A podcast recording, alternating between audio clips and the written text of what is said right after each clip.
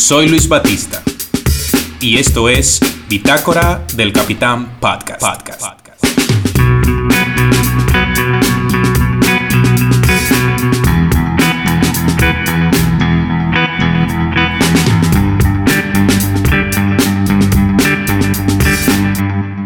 Saludos a todos. Si estás escuchando este episodio, lo estás haciendo desde el lugar y en el momento en el que seguramente te sientes más cómodo. Yo lo he hecho el 9 de febrero y he escogido esta fecha para hablarte de un personaje muy particular de nuestra historia dominicana y al mismo tiempo, paradójicamente, uno de esos personajes de los cuales no se han escrito tantas líneas en los libros de historia como tal vez merecería. Vamos a hablar hoy, 9 de febrero, de Ulises Francisco Espaillat. Y vamos a hablar de Ulises Francisco Espaillat, presidente de la República Dominicana, uno de los grandes civilistas de nuestra historia, uno de los grandes nombres de la historia nacional, porque en su honor en el decreto número 256-05 del 18 de abril de 2005 se instituyó el Día Nacional de la Ética Ciudadana.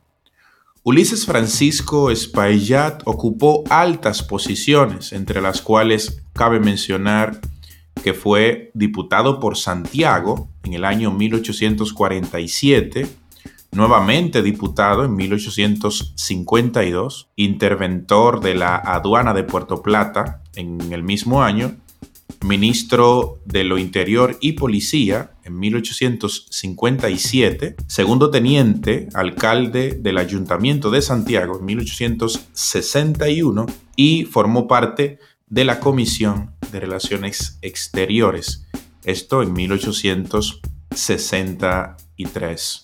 Ulises Francisco Espaillat nació en la ciudad de Santiago de los Caballeros el 9 de febrero de 1823, hijo del matrimonio de Pedro Ramón Espaillat Velilla y María Petronila Quiñones y Tavares. En 1844 empezó a ejercer el comercio y otras actividades como fueron negocios de boticas, destilación de agua ardiente y panadería. Fue él uno de los participantes en la histórica batalla del 30 de marzo de 1844, una batalla en defensa de la recién nacida República Dominicana y su soberanía nacional. Contrajo matrimonio con su prima hermana Eloísa Espaillat Rodríguez, hija de Juan José Espaillat y María Magdalena Rodríguez, en 1846 y tuvieron seis hijos, Teófilo, Augusto, María Dolores, Adela, Sofía y Rafael de Jesús Espaillat Espaillat. Se opuso a la anexión a España en 1861. De hecho, participó muy activamente en la guerra de la restauración. Ya hemos mencionado la importancia de esta guerra. Es la guerra de la restauración entre 1863 y 1865 la que verdaderamente representa el nacimiento de la República Dominicana, aunque la fecha inicial date del 27 de febrero de 1844, ya que es allí, es en 1863, cuando todos los sectores de la vida nacional se unen por un mismo ideal que es conseguir la liberación definitiva. No fue el caso precisamente en 1844, cuando todavía existían intereses importantes dentro del sector conservador que no creían en el proyecto de una vida independiente. Espaillat fue miembro de la logia masónica, incorporándose a la misma en el año 1863. Hay que mencionar también que en esa guerra restauradora alcanza el grado de general, a la que renunció en 1865, una vez terminaron las confrontaciones. Alcanzó el puesto de vicepresidente de la República desde el 15 de junio de 1864 hasta el 24 de enero de 1865, en la parte final de esa guerra restauradora. También ocupó la presidencia de la República desde el 29 de abril hasta el 5 de octubre de 1876. Escribió numerosos artículos y ensayos en la prensa nacional, recogidos los mismos en su libro Escritos de Espaillat.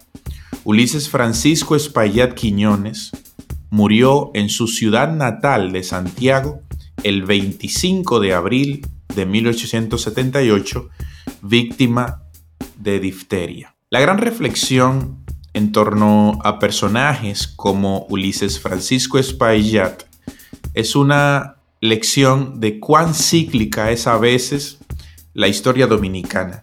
Encontramos en Ulises Francisco Espaillat uno de los grandes civilistas, un gran dominicano, un personaje con un pensamiento liberal, democrático, tal vez demasiado adelantado a su tiempo, y que encontró precisamente en, esa, en ese pensamiento tan avanzado y tan progresista demasiados detractores.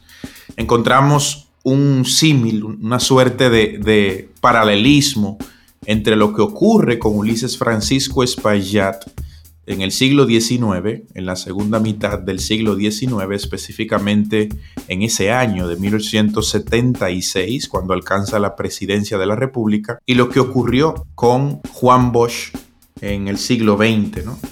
un personaje que igualmente tenía las ideas muy claras, tenía un pensamiento liberal, una creencia acérrima, férrea en nuestro sistema democrático y en cómo mejorarlo y encontraron demasiado, demasiado detractor, demasiada oposición, demasiada saña contra, su, contra sus obras políticas. De manera que, tal y como acabó ocurriendo con Ulises Francisco Espaillat y prácticamente por las mismas razones, Juan Bosch es depuesto.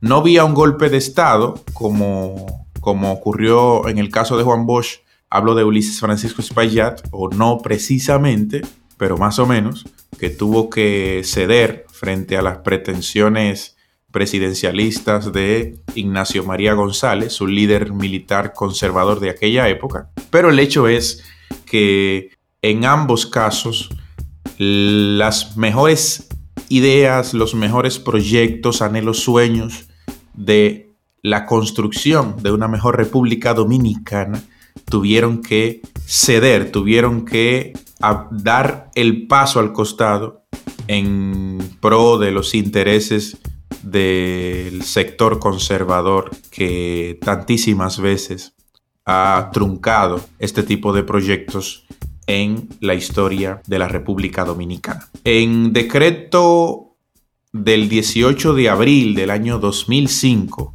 el decreto 252-05, se establece el Día Nacional de la Ética Ciudadana. Cada 29 de abril desde entonces se celebra en la República Dominicana el Día Nacional de la Ética Ciudadana, una invitación a la búsqueda permanente del bien común y el rescate de las buenas conductas del individuo en su ejercicio público y privado. Esta reflexión es particularmente importante en tiempos como los que vivimos, en los que la conducta, los manejos, las maneras de los servidores públicos y de las personas que detentan posiciones en el Estado son tan cuestionados y tan mirados con lupa. ¿no? La celebración de esta fecha promueve